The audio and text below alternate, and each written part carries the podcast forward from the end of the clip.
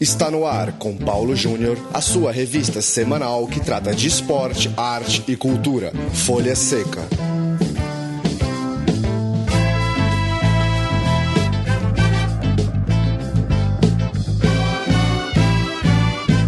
Olá para você, ouvinte do Folha Seca. Bem-vindo a mais uma edição do nosso encontro para tratar de literatura e cinema relacionados ao esporte. Folha Seca que chega toda quarta-feira em central3.com.br. Eu sou Paulo Júnior, aqui dos estúdios Central 3 em São Paulo. Eu converso por telefone com Elcio Cornelsen, um dos, um dos organizadores do livro Futebol, Linguagem, Artes, Cultura e Lazer. Tudo bem, Elcio? Muito obrigado por Tudo participar bom? do Folha Seca. Agradeço também pela oportunidade. Elcio, é, queria que você começasse apresentando o livro. É, ele é um livro que surge de um, de um evento, um encontro, um seminário é, acadêmico. Queria que você começasse apresentando esse processo, como que esse encontro deu origem a esse livro organizado por você e por mais dois professores. Certo. É, nós é, organizamos aqui é, em setembro de 2013 o primeiro simpósio internacional que levou exatamente o título do livro, né, o Futebol, Linguagem, Artes, Cultura e Lazer. E é, nós organizamos esse evento como atividade de dois núcleos aqui da UFMG. O, o núcleo de estudos sobre é, futebol e torcidas, né, o GFUT da Escola de Educação Física, e também o, o FULIA, que é o Núcleo de Estudos sobre Futebol, Linguagem e Artes, esse que eu coordeno, né, é, que é da Faculdade de Letras da UFMG.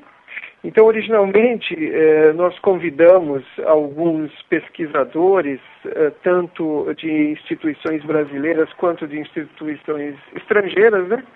E a partir daí realizamos esse evento. Embora o livro vá um pouco além, porque nós temos também, além dos, das, dos colegas que apresentaram trabalhos aqui, nós temos também alguns autores eh, convidados, né? entre eles o Maurício Murat, eh, o Francisco Pinheiro, né? alguns, o José Carlos Marques, né? então alguns convidados. E, Elcio, eu queria que você falasse um pouco da, da estruturação aí do grupo. É, vira e mexe aqui no Folha Seca, a gente conversa com algumas pessoas mais ligadas à academia, é, inclusive aí de Minas Gerais, aí da UFMG, a gente conversou recentemente com o Marcelino. É, eu queria que você falasse um pouco como anda o futebol é, na academia, no caso de vocês. Como que trazer o futebol para outras outras áreas, é, seja um, um, âmbito mais social ou seja um âmbito da língua, como é mais o caso de vocês, como isso é. se deu aí na UFMG e como está nesse momento para você? Perfeito. É, inclusive, o nosso, a nossa apresentação do livro, né, ela leva até o título de uma, uma relação fundamental, que seria uma relação até transdisciplinar. Né? O futebol tem essa característica, até enquanto objeto de pesquisa, de é, demandar até um, vamos dizer assim, uma relação entre os campos do conhecimento. Por isso que foi muito tranquilo desde o início trabalhar, é, vamos dizer assim, com, com, pesquisadores de outras áreas que não da área de origem, vamos dizer assim, onde eu atuo, né? É, até na atualidade eu tenho atuado também na Escola de Educação Física, porque eu pertenço a um programa de pós-graduação que é interdisciplinar, que é o de estudos do lazer e vários estudos sobre o futebol estão é, nesse programa lá. Né? No caso específico da UFMG, o primeiro uh, grupo de estudos que foi formado especificamente para estudar o futebol foi o GFUT, o da Educação Física, que é o grupo de estudos sobre futebol e torcidas. Em 2006, está completando agora no próximo ano eh, 10 anos, né? E provavelmente vai haver a organização de um evento, mais ou menos no mesmo formato que esse, que foi de 2013. Já o, o, núcleo que eu coordeno, o FULIA, é, é, com esse viés mais para estudos sobre a linguagem, sobre as artes, né? também um pouco assim sobre, sobre a cultura. É, esse foi fundado em maio de 2010, né? Então tem já um, cinco anos de, de produção. O Marcelino é, é um dos é, cofundadores do, do núcleo. E vamos falar um pouco especificamente é, desse livro, Elcio. O que, que o leitor, em geral, digamos, o que, que o cara lá que, que curte pensar futebol, mas não é necessariamente ligado ao tema, é, ao estudo acadêmico, digamos, o que, que ele vai encontrar? Que temáticas interessantes que essa discussão trouxe e que acabaram resultando nesse livro? Certo, ele, ele vai encontrar, sim, até um, um, um leque bem amplo de temas, né?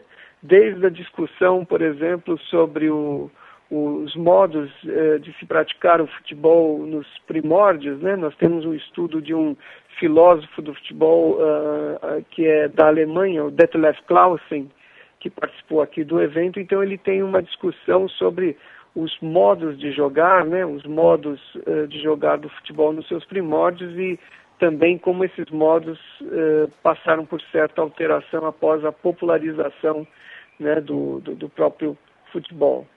Nós temos, por exemplo, uma contribuição do Francisco uh, Pinheiro, da Universidade de Coimbra, que uh, fala sobre o, o, futebol no contexto português e como se deu a popularização do futebol em Portugal, que é muito interessante para o leitor brasileiro, né, em termos de comparação até como se deram esses fenômenos, tanto aqui no país quanto em Portugal. Temos também outras abordagens eh, de caráter cultural. Temos um estudo do Luiz Carlos Rigo, da Universidade Federal de Pelotas, sobre o trabalho nas categorias de base do Barcelona. Né? É um pesquisador que fez seus estudos também na Espanha e então é, oferece hoje até uma imagem muito interessante de como é, o Barcelona tem cada vez mais investido também nas, nas categorias de base. Né? É, o Marcelino Rodrigues da Silva, que já mencionamos aqui anteriormente, né, tem também um trabalho muito interessante associando o futebol e até mesmo a popularização do futebol ao processo uh, modernista, então definindo o futebol como algo ligado ao movimento modernista, e ele pega um caso específico de um artista plástico aqui de, de, Belo Horizonte, o Francisco Piero Sete, eh, mais conhecido como uh, Mangabeira, era um cartunista, chargista, e ele criou uh, o, as mascotes dos times mineiros, né, desde o galo, a raposa, o coelho, né? E até depois ele mesmo criou o, o Zé Carioca, que seria o símbolo da seleção brasileira na época, né? Isso foi na década de 40. Então também bem interessante essa questão da, dessa representação, como é que a popularização acabou gerando para os clubes também modos de representação. Se a gente pensar, por exemplo, nos hinos eh, do Lamartine Babo para os clubes do Rio nos anos 40 também eh, seria algo dessa, vamos dizer assim, de, desse mesmo uh, movimento que ocorria uh, no futebol a partir da sua popularização. Há um outro texto também muito interessante que é do Maurício Murat, né, um sociólogo que trabalha muito com o futebol, um dos pioneiros na, na Academia Brasileira sobre Futebol, eh, em que ele trabalha com uma obra que ele escreveu, uma espécie de conto infanto-juvenil, que foi é, levado ao teatro, sofreu uma adaptação para o teatro no, no, no, no, ano passado e ele então escreve sobre, sobre essa experiência né, da, da encenação de uma história de futebol aí no, nos palcos. Legal. E nesse momento que a gente está vivendo, Els, que também é, é bastante importante para se pensar o futebol no Brasil, é, pós-Copa do Mundo, seja as discussões em torno de de identidade de futebol brasileiro, de campo de jogo, ou mesmo estruturais, né, do tal do legado da Copa, de como todo esse evento pode é, contribuir ou não, ou escancarar outros problemas do nosso futebol.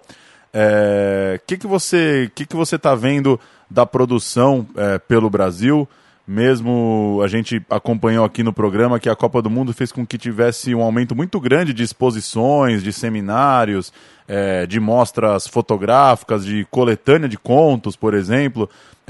Queria que você falasse um pouco se você notou também isso nesses, nesses dois, três últimos anos, nesse período de aquecimento pela Copa do Mundo, e como que você acha que, que vai se dar essa, essa reflexão sobre esse torneio para pensar o futebol brasileiro a partir desse mega evento?